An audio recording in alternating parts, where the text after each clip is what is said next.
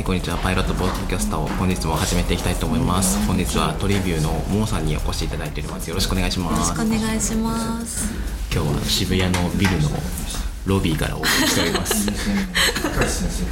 ロビーから。ここはあれなんですかね。シェアオフィスみたいな。あ、そうですね。なんかマンションをリノベしてベンチャーのオフィスにしましたみたいな。じゃあベンチャーがいっぱい入ってるオフィスなんですね。ほぼベンチャーですね。でここだけなんか共有のラウンジみたいな感じで上は全部個室のオフィス入ってます。その素敵なオフィスのロビーからお送りしております。あのなのでね、あの自動扉のガーンっていう音とか。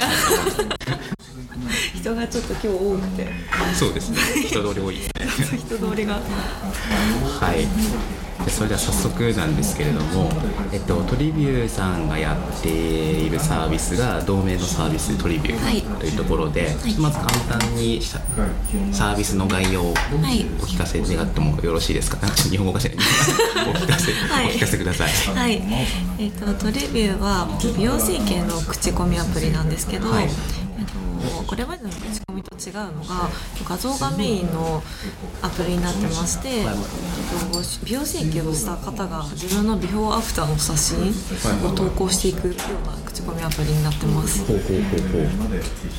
でそれもビフォーアフターだけじゃなくてあの美容整形って手術をしたりするので治るまでに時間がかかるんですね。長いものだと3ヶ月ぐらい、あの傷が治るまでに時間がかかるんですけどその毎日の経過を例えば10日目にはこんな状態でしたですとか、まあ、2週間後1ヶ月後にはこんな感じでしたっていうのを日記のように、えっと投稿していくようなサービスになってます。そうなんですね。美容整形の SNS みたいな感じですかね。そうですね。はいなるほどなるほど。えそもそもなんですけど美容整形ってそれ僕もあんまり詳しくないんですけどなんかあの二重にするところ、まあ、二重にするのはか軽いやつなんですかね。そうまあ比較的。比較的軽いやつででもちろんその顔を結構いじるみたいな,、なんか大大規模なって言えばいいんですかね。表現がちょっと分かんないですけど、まあ骨とか骨削ったりとか、ね。手術に近そうなものとかからあるじゃないですか、はい。そういうのはなんかどこからどこまでみたいなのあるんですか？あでいうとあの美容外科と美容皮膚科でやってるものは全て対象にしていて。美容外科と美容皮膚科っていうのがあるんですか？そうなんです。で美容皮膚科っていうのがあの注射とかレーザーとかがメインの、はいはい。まあ、なんかちょっとシミを消したりとか、はいはいはい。あとまあヒアルロン酸注射っていうやつがあったりするんですけどあとまあボトムス注射とか、はいはい。はいまあ、そういった注射で、まあ、いわゆるプチ整形。口整形。はいはいはい。からもう大規模な300万ぐらいかかるあの輪郭の骨を削るようなところまでを一応範疇としてやってあなるほど。ますあ逆にエステとかは今やってないですね。はいはいはいはい。なるほどなるほど。じゃあ大体美容外科と美容皮膚科そうですね。美容医療の美容医療。分野でやってます。ほうほうほうほうほうそれなんか何種類みたいなのってあるんですか？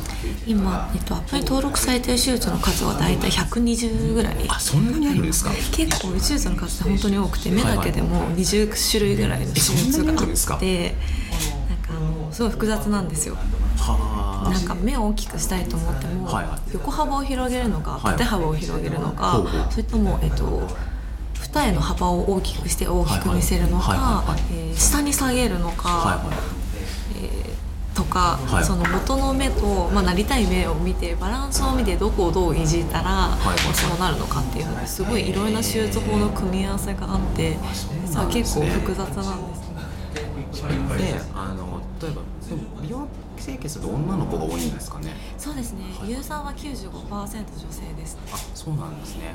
で女の子をメインで、女の子例えば目を大きくしたいって思ってるじゃないですか、はでじゃあトリビューじゃあまだ見てないとしてその目を大きくしたいなと思って、そのいろんなところを検索するじゃないですか、そうするとなんかまず種なんかえ何20種類もあるのみたいな、うんうんうん自分どうすればもっと可愛くなるんだっけみたいなのと全然わからないじゃないですか、はいそれでその女の子たちのペイなんか pain point だと思うんですけど、うんうんうんなんかどういうふうに今まではその手術っていうかその美容整形の先生たちのところに行き着くんですか、うんこれまでは、まあ、調べまくるっていう感じですね、はいはいはいはい、私も、えーと、初め18歳ぐらいの時にタックスクリニックに行って注射を打ったんですけど、でその時も怖くてよく分からなくて、はいはいはい、2チャンネル10年前まで遡って読んでたぐらい、はいはい、2チャンネルを10年前まで遡る。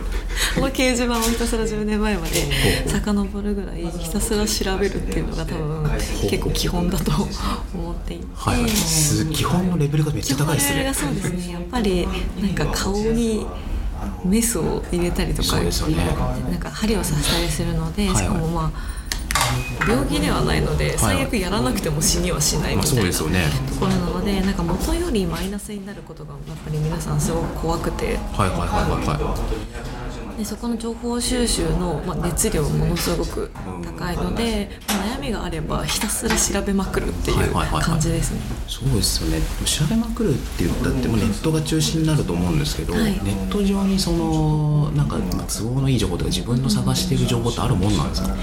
基本的に例えば、えっと、こういう手術はどういう手術内容だよっていうようなことは調べようと思えば、はい、まあ、比較的簡単に見つかるんですけど実際それを受け手術を受けた人の体験談とかはほぼほぼ手術によっても全くなかったりとかするんですね。で実際どうなのとか、いうことはなかなか今まだ情報としてはすごく少ない。なるほどなるほど。あとあれですね美容整形僕が例えば美容整形の先生ですって言って、はい、その得意なとか、ね、得意なやっぱありますよね。ありますね。やっぱり先生によって得意な分野が全然違かったりですとか。と同じ、まあ、目が得意な先生でも結構女性の好みが出るんですよ。美容師さんにすごく似ていて美容師さんって得意な髪型のなんかフェミニンなのが得意な人とか あるじゃないですか。結構あれに似ていてで得意な人そのスタイルばっかり作ってるのでやっぱどうしてもその顔になりがちだったりとか可愛いっていうのってすごく主観的なものじゃないですか、はいはいはい、先生はそれが可愛いと思っていて患者さんもそれが可愛いと思っていてそのなんか価値観が近ければ近いほどやっぱり満足度が上がるんですけどそこのコミュニケーションのすり合わせとか、まあ、自分の好みにしてくれそうな先生を見つけるってすごく大変ですなるほど。全然そんなの思いもよらないそうですよ。ねなんかちょっとデザイナーさんとかイラストレーターさんとかなんかすごいその世の中的にはなんかこのなんか評価されてても自分がその好き嫌いみたいなのもあるじゃないですか。なるほど。結構そこの何て言うんですかね美容結構アートに近いところがあるので、そこら辺の情報はやっぱりググっても掲示板を10年遡ってもやっぱり分からなくて結局写真で見て自分が好きがどうかっていうところを見ていかないと最後のあのドクター選びみたいなところがやっぱり知りにくいので、まあ、その部分アプリを使ってもらって。あの皆さんの写真から自分の好みに近い先生とかを探してその先生やってもらうっていう探し方ができるようにしてます。じゃあアプリの話できたんでそのアプリの話伺いたいんですけど。でさっきあの美容整形の SNS、まあ一言で言っちゃえば聞いたんですけど。じゃああので自分がその先生のところに行ってで施術を受けてで投稿するんですね。例えば目の手術っていうか目の目をなんか処方したら目の写真をあげたりとか、ってことですよね。はいはいはいはいはい。結構そのなんか美容整形っていうと特に日本だと思うんですけど、なんかそんなにそのポジティブな捉え方しないみたいなのもあると思うんですけど、結構皆さんあげてくれる。そうですね。やっぱり上げてくれる方は整形する方の10%か20%ぐらいですね。なので、まあ、大多数の人はやっぱり写真は上げないですね、やっぱり隠したがる、やっぱり日本人の方は多いので、やっぱり上げる方は一部ではあるんですけど、昔よりかはだいぶ増えていて、ツイッターとかインスタでも、あの整形用のアカウントを持ってる方が最近すごく増えていて、整形用のアカウント？あの趣味アカウントみたいなのあるじゃないですか、ツイッターに裏垢で、なんか。何があるんだろうとかって。アイドルあアイドルとか。あそうですそうです。ああいうので整形アカウントがすごく最近増えてるんです。はいはいはい。えそれ整形の関する情報だけを集めてるっていう。へえ整形の例えば今日はこのクリニックにカウンセリングに行ってきたよっていうのをみんなに報告したりとか、まあ、あと写真も投稿しますし最近なんかそういう、まあ、10代20代をメインとしたそのぐらいの年齢層の方がやっぱ SNS で整形の情報、あのオープンにするようになってきたっていうのがやっぱり最近の変化としては大きいなって思います。あそうなんですね、そもそも10代っていうと大学生ぐらいからですか？大学生高校生大学生。高校生で最近高校生増えてます。あそうなんですか。へえんか理由とかあるんですかねやっぱり価格が結構安くなってきたのとあのプチ整形で二重にするのって10万円以下でできるんですね。あーなるほど。10万円ってまあ高校生のアルバイトではい。稼げるじゃないですか、お年玉とかで、まあ、できるので、まあ、その安くなったから手が出しやすくなったのと、はい。あと高校生のお母さん世代が割と若いはいはいはい。はい30代後半とかだったりとかして割とその理解が。ある親が増えてきてお母さんもなんかアンチエイジングに通っていることとかもあってそれでじゃあ一緒に行こうってなったりとなるほかど。っていうことが最近増えてます。はいはいはい。じゃあ分かんないですけど例えばお母さんが一重でプチ整形して二重になって子供がなんか同じことを言い出したって言ったらなんか断りにくいですもんね。そうですね。親もなんかじゃあ出してあげようみたいな感じで親が出すパターンとかも最近はありますへえそうか。じゃあちょっとカルチャー的にやっぱりオープンになってきてるってのあるんですね。カルチャー的には、まあ韓国とかに比べるとまだまだですけど、はいはいはい。日本でもやっぱ徐々にオープンにはなってきてるなっていうのは感じます。はいはいはい。なんか私の身の前の変化だと、はい。昔は誰も整形の話なんてしなかったんですけど、はいはい。最近は LINE のグループで、はい。なんかあれがあの施術いいらしいよみたいなみんなが話すようになってきて、私この前この注射打ってきた。みたいな。のを普通に友達のグループ LINE で言えるようになってきたので、なんか結構やっぱりじわじわ変わってきてるなっていうのは感じます。なるほど。じゃあその情報は、まあ、その昔からなんかみんな探してたし、なんかこう自分から話しやすくなったみたいな環境の変化みたいなのがあるんですね、そうですね。あとはあのプチ整形がすごく増えてきたので、はいそのがっつり切るのはちょっと怖いけど、うんちょっとしたなんか注射ぐらいはなんかエッセの延長線上だよねぐらいのうんうんうんうん。なんか風潮になってきたのでやっぱりみんなが言いやすくなってきたっていうどなるほどのはあります。ちなみにプチ整形ってごめんなさい僕は二重ぐらいしか思いつかないんですけど、どういうのがあるんです整か形は、えっと糸を使ったりとか注射を使ったりするものなんですけど糸を使う？はい。なんか溶けない糸があって、はい。溶けない糸を鼻に入れたりできるんですよ。溶けない糸？糸を鼻に。すごいパワーワードみたいな。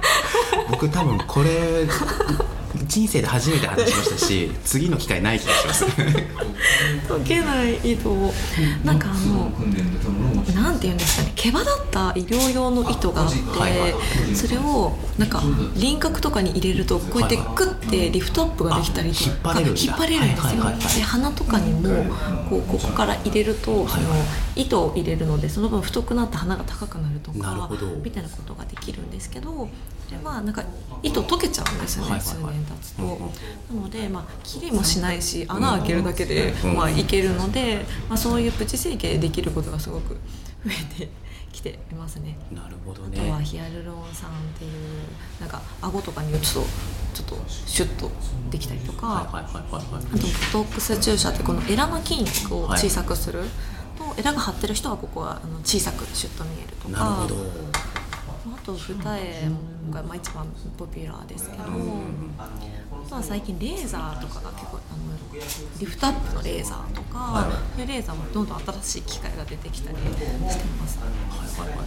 なるほど。じゃあなんか結構時代の流れで結構新技みたいなのが出てきてるんですね。そうですね、昔はなんか切らないといけなかったものが、なんか気軽に安く、あのそんなに仕事もや数日土日とかでなんか落ち着くようなものがやっぱ増えてきているので手が出しやすくなってるっていうのはあると思います。確かになんか聞いたことありますね、なんか昔は例えば1週間休まなきゃいけなかったけど、なんかなんだったら火曜日の夜に手術してもう水曜日から働けるから 誰も気づかないみたいな、うんうんうんうん。なるほど。そういうのもあるんですね。そうですね。最近増えてます。なるほどなるほど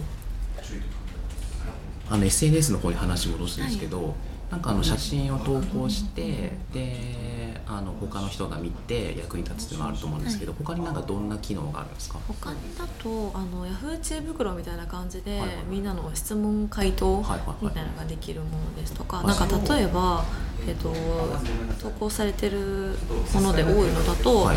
えっと先週手術してきて今この状態なんですけど、はい。大丈夫ですか？みたいな不安を投稿すると、はい。なんか私も何日目の時そのぐらいだったんで大丈夫ですよみたいな。あっていうなんかなんですかねコメントがもらえたりですとかあとはその手術しなくても例えばこのクリニックにカウンセリング行ってきてこうだったよっていうい感想を投稿するものですとか口コミみたいな。そうですねカウンセリングの口コミとかあと手術に行く際に写真を持ってったりすることがあるんですけど写真持っていくこの鼻にしたいんですっていう理想の完成形すげえな。はいはい。は い理想の写真を持ってったりするんですけどでもなんかカメラロールとかに入れて見せるとなんかちょっと他の写真に行っちゃってあーってなったりするのでアプリでそのド写真を入れてドクターに見せるっていうのをボタンを押すとパッてそれ。だけ見せられる機能とかをピンタレストのボードみたいな。あそうですそうです。そうです。なるほどなるほど。みたいな感じの、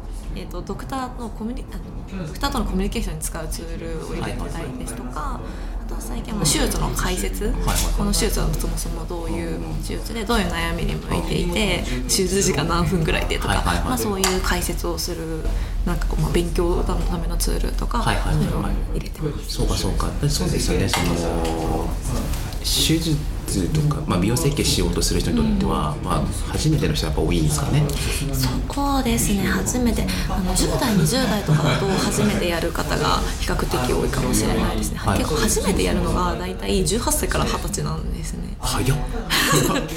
1回目やる方へってええじゃあ2回目3回目って結構ある結構ありますねやっぱり2そうなんだ。回目3回目は1回目が一番ハードル高いんですね。そうですよね。で1回やってみるとあこんなものかみたいな感じなのと、まあ、うまくいけば10万でこんな可愛くなるんだって思うとやっぱりなんかどんどん他次やりたいなっていうのが出てきたりします、はいはいはい。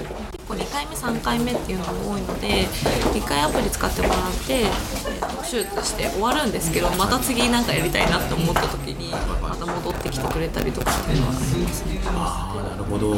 やっぱそれも大きい手術じゃなくて小さいのが増えてるからっていうのでやっぱりその大きい手術で何回もできないので、なんですけど、まあ、小さいのが増えてるのでそのぐらいだったらまたなんか定期的にメンテナンス的な感じで、まあ、美容室みたいな感じで定期的に行こうかなって。ああなるほどなんかあの僕あの、まあ、一応調べてくるじゃないですか、はいサービスのことそのちょっと意地悪な質問で、はいあの一回やったらやっぱ離れちゃうんじゃないのみたいなことを聞こうと思ったんですけど、いやそういうなんかまあ多少の時間は空くと思うんですけど結構帰ってくるんですね。結構帰ってきますね。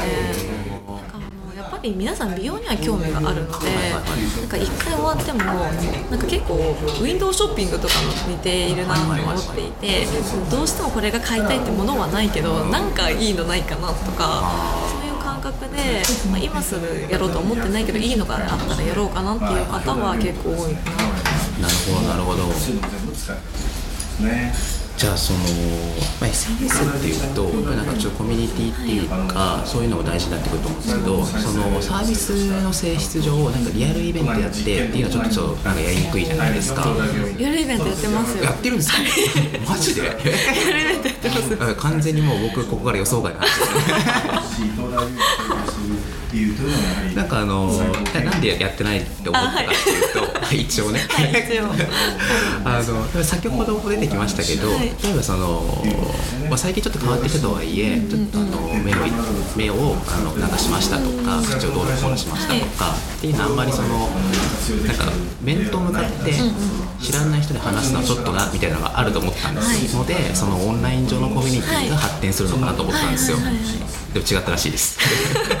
まあオンライン上のコミュニティはもちろん発展してるんですけど、はい。なんか友達になりたいみたいな方も結構多くて、でアプリ主催でリアルイベントをはい定期開催してまして、なんかあの座談会みたいな感じで、まあ、10人以下ぐらいで、まあ、運営メンバーで、まあ、整形をしている子と、あとはアプリのユーザーを呼んでなんかテーマを毎回決めてそれに沿ってやっていたりします。そうなんですね。その聞きたい方のニーズっていうかなんか気持ちわかるんですけど、例えばあの自分も同じような美容整形を検討していて、話聞きたいっていうのが分かるんですけど、その話す側の気持ちとしてはどういうインセンティブがあるんですか、そうですね。なんかあのいっぱいやってる方もなんていうんですかね全部経験した方はいないので、はいはいはい。やっぱりそれぞれの経験を持ち寄って、はいはいはい。なんかみんなで交換した方がいいよねっていうのはやっぱりあって目をいっぱいやった方でもまだ輪郭をやったことない、はいはいはい。でそれで輪郭やったことある人に、うん。じゃあ鼻の情報を提供しながらあはい目の情報を提供しながら輪郭のなんか情報をもらうなるほどなるほど。感じとか。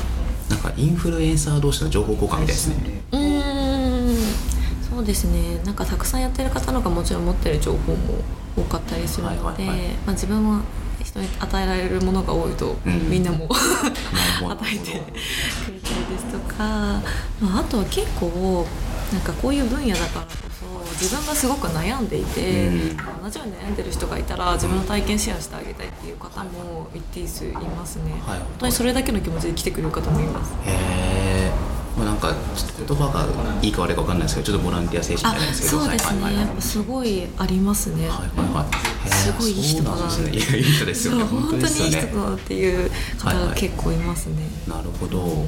でそうですよね。で目で困ってる鼻で困ってるうん口で困ってるみたいないろいろありますもんね。そうですね。なるほどなるほど。ユーザーはどんな方が多いんですかさっき女の子がほとんどで、はい、はい、そうですね。10代20代の女性なんですけど、はい。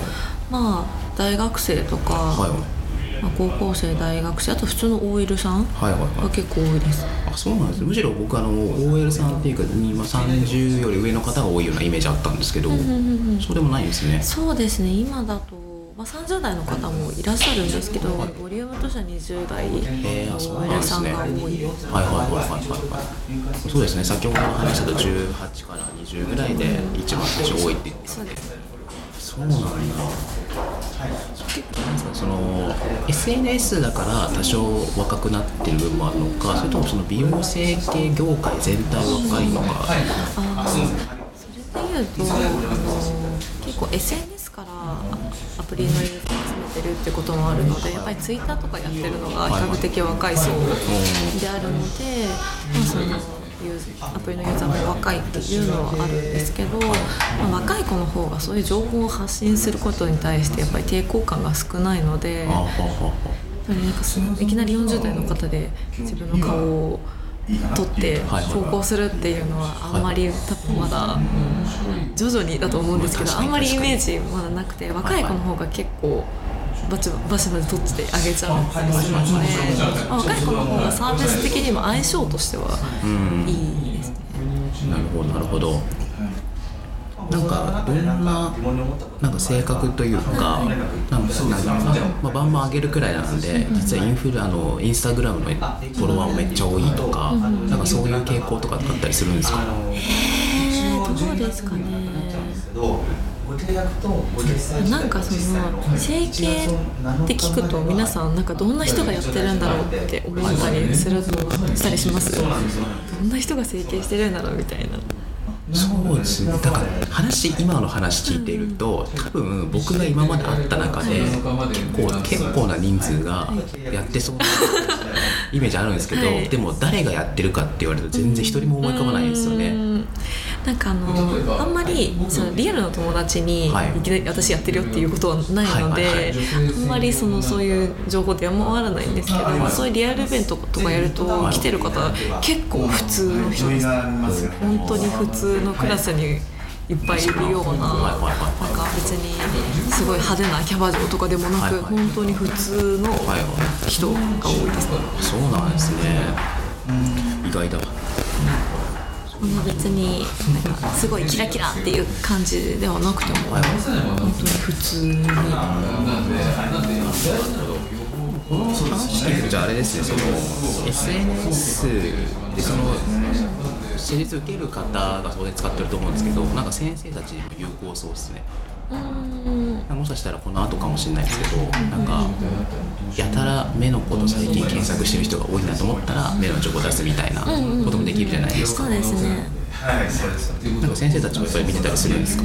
そうですね。先生たちも一応今投稿するのはユーザーだけなので、はいはい。まあ、先生とかは勝手に、まあ、見るみたいな感じにはなってるんですけど割と知っていただいてはいはいはいはいる先生とか増えてきてます、じゃあさっきのあのトレビューの中の先生に見せる写真みたいなのあるじゃないですか。それ見せてきたらまたトレビュー来たなって。そうですね。なんか最近アプリ見てきたっていう人多いよっていう感じでお問い合わせいただいたりとかしますね。人気の先生とかやっぱり傾向出てくるんですか？ありますね。あそうなんだ。どういう人が人気になるんですか、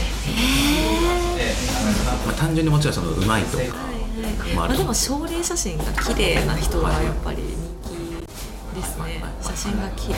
仕上がりが綺麗な人はやっぱりこう違うものなんですかやっぱりそうですね。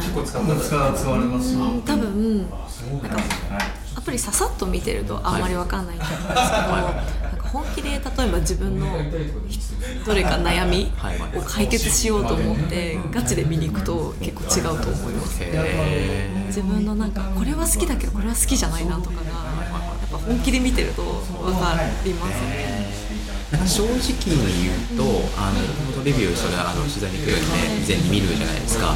なんか違いわからないんだけどみたいなのも、もうなんかたかが半分ぐらいなんですよ、なんかそれも多分多分悩んでないからだと思いますそうですそうですよね。悩んでる人はなんか本当にもうすごい細かくて例えば太い幅を直したい人って本当に1ミリ単位の話で15コマがあってそれにしたいっていうのがあったりするのでなんかパッと見他の人から見たらあんま分からなくても自分的にはやっぱり全然この満足度違かったりしますちょっと整形してる人はやっぱりその、まあ、そうだと思うんですけど人からどうのこうのっていうかその自分のコンプレックスが溜まってみたいな感じなん結構自己ですかね。満の方が多いですね、はいはいはい。そうですね。なんか多分日本語で自己満以外の言葉がになっちゃうんですけど、なんか悪く聞こえちゃいますけど、そう変な意味じゃなくて。自分のまあなんていうかね他人からどうっていうよりかは自分の人生をなんかもっとポジティブにしたいからとか自分が悩んでるのが嫌だからっていう理由でやる方が多いですね自分は男性は逆でモテたいからが多いんですよああ、そうなんだ。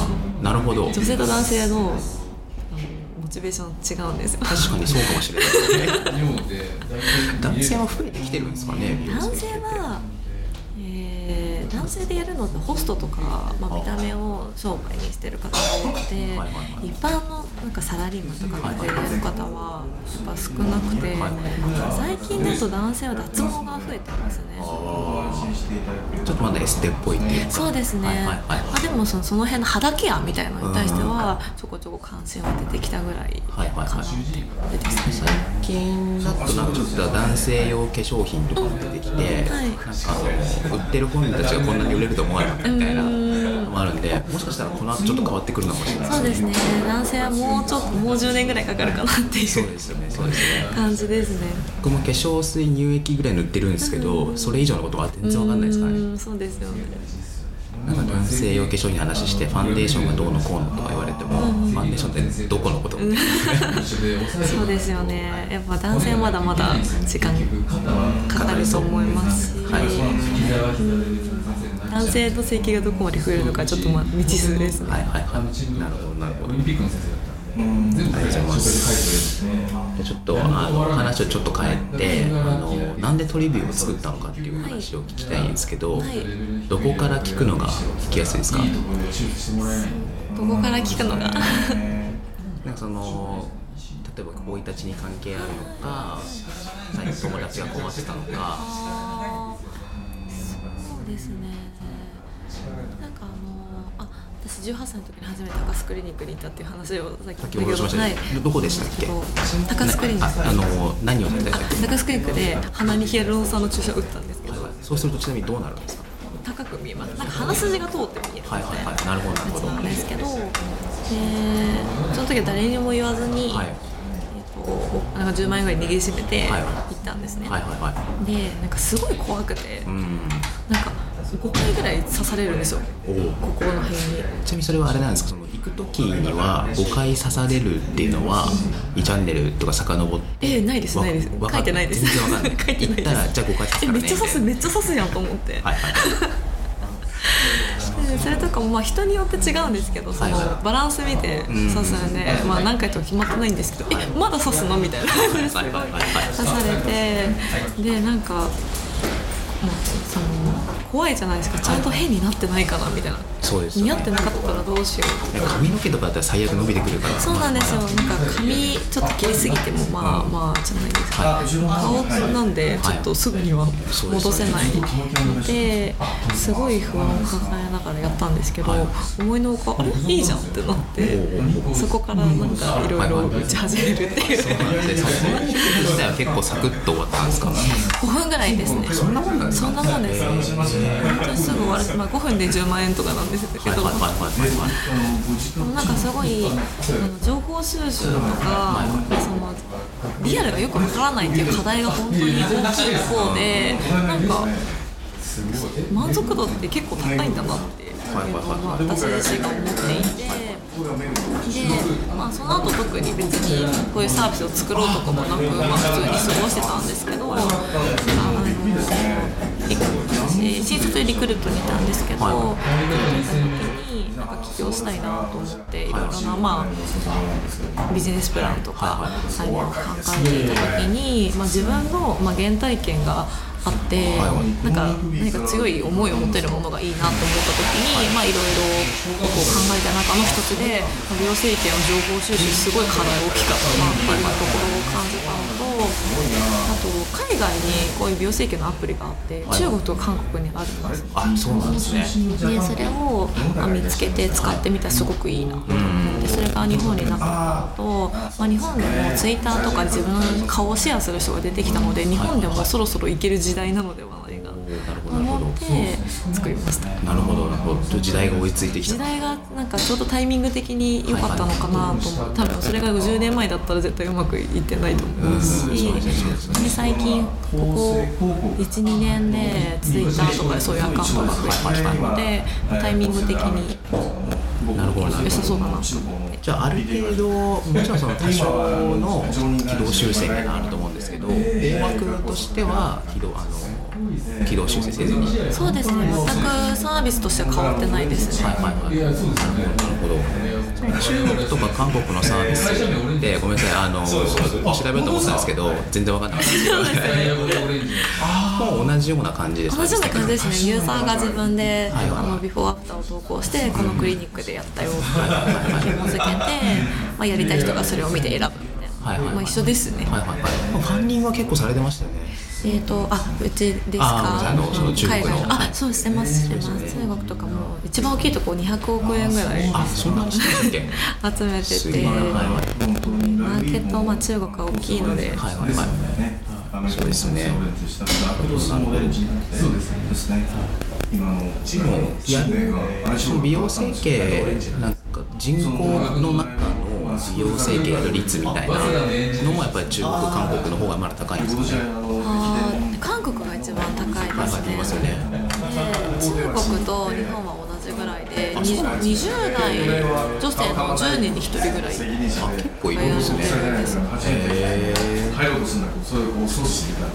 やっぱりニー。ズもやっぱあるんですね日本って実は韓国より美容整形の件数多いんですよ。はいはいはいそうなんですかそうなんです。よ韓国より。韓国より多いんですよ。結構これ皆さん驚かれるんですけど、はいはいはい。に人口がまあ日本の方が多いので、まあ、そのなんていうんですかね国民あたりので言うと、まあ、韓国の方が多いんですけど、日本の方が韓国より人口が多い。ので件数で言うと日本の方が実はマーケットとして大きいんですあそうなんですか。全然知らなかったあ、そうですか。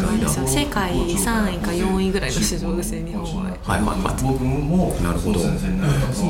あった先生ちなみにあとビジネスモデルと差し支えない範囲で聞きたいんですけど、まあ、ビジネスモデル収益モデルとかどうなってるんですか？まあえーとまあ、ユーザーさんの投稿にどのクリニックでやったかっていうのがあるので、まあ、それを見て予約できるようになってるんですけど、そこで送客で手数料いただくようああなるほど。なるほど。じゃあノートミックみたいなところに送客したらおいくらみたいな。あそうですリーどういうクラそうか。で基本 SNS だけで。50人の今後の展開みたいなのも、もうちょっとビジネスモデルだけじゃなくて、お聞きしたいんですけど、まあ、今の SNS からちょっと発展させるとか、もっと SNS 強くするとか、なんか言える範囲で。そうですね。いろいろなんか仕込み中のものがあったりもするんですけど。そうですね、まあ、なんか情報収集みたいなところでもはい。まだ本当の本当の初心者の方にはなんか最適な情報が伝えられてないかなと思いましてなんか今使っていただいてる方ってあのある程度前提知識がある上で、はいはいもうクリニックを絞り込むのに使ってくれてるんですけど、そのなんか私こういう悩みがあるんだけど、何がいいの、はいみたいな方にはまだまだなんていうんですかね、その辺のサポートできていないので、なるほどなんかちょっと悩みがあるけどどうしたらいいかわからないみたいな人に対してコンテンツを増やしていくとか、あとはそうですね。ちょっと教科書的なコンテンツそうですね教科書的なコンテンツを増やしていくですとか。なんかもしかしたらチャットボットでなんかその悩みを書いていくと、なんかたどり着くようになるとか。あ。そうですね。なんか悩そうですね。あと運営もそういう経験者が結構いっぱいいたりするので、はいはいはい。多分予約した後のえっ、とカウンセリングでこういうこと聞いていいんですかみたいなとかをなんかチャットで相談に乗ってあげるとか、はいはいはい。なんかその辺の最初にふわっと悩みがあるところから手術が終わって完成するまでの、うん。まあ、もう一連のす全部流れの中で風をなくしていくっていうのをまあ一つずつやっていくイメージですね。なるほどなるほど。そうかそうか。やっぱりもうそのオープンになってきたとはいえまだ相談相手も。いないですね。そうですね。うん。あとやっぱりなんだかんだ言って美容クリニックに行くのってすごく皆さんハードル高くて、うんうんうん怖いし、うん。なんかすごい売られるんじゃないかとか。行ったことない人だはいと、結構初めてやった時震えてましたっていう声とか聞いたりするので、なんかその辺のなんかそんな怖いものじゃないので、なんかその辺のハードルとかを下げてあげたりすると、まあ、ユーザーの世界というか選択肢が増えていくかなと思って、はいはいはい。なんかそのそれこそ肌とかもって化粧水を、はい高い化粧水を10年使うより、はい。なんか5回ぐらいレーザー打った方がいいことだって結構あるので、にはい。なんかその選択肢の中に、まあ、美容医療が入っていくと、はいはいなんかもっと早く悩みを解決できるようになるのかなって思いうんうんうん。うんます。そうですよね。10年悩むぐらいだったらさすがやっちゃって僕も思いますもん。そうなんですよ。やっぱり皆さんハードルがまたある方がいたりするので、なるほどなるほど。分かりました。じゃああれですかね。今後も引き続き。今後も引き続きそうですね。ユーザーが美容整形する上で風をなくしていくっていうところに、はい。まずは注力していきたいと思います。なるほどなるほど。分かりました。あとなんか僕がお聞きしてないことで、はい。これだけは言ってこれだけは言っておきたい。そうですね。えー、なんだろう私あのよく言ってるんですけど、はい。美容整形ってすごい投資対効果が高い投資だと思っててな何対効果？投資対効果。あ投資対効果。はい。例えば30万かけてはい手術をした時のはい。人生と30万かけてヴィトンのバッグ買った時の人生って全然美容整形にかけた方が幸福度がすごく高くて。確かに。5万でもそうだと思うんですよ。はい。はい。はい。なんかその数こう数万数十万でなんかユーザーさんにアンケートを取るとなんか人生明るくなりますとか笑顔増えますとかかみんなに可愛いって言われるって言っていてなんかその人生の変わりをすごいなと思って、なんか数万円数十万円でここまで人生をポジティブに変えれるものがあるのはすごい他にないので、はいはいはい。まあ広まるといいなと思ってなるほどなるほど。やってます。確かにそうですよね僕もあの僕はちょっとなんか手術っぽい手術って人生であんまりしたことないんですけど、うんうん例えば僕目がすごく悪くって、うんコンタクト初めて入れた時とか、はいはいはい。こんな便利なものがあるのかみたいな。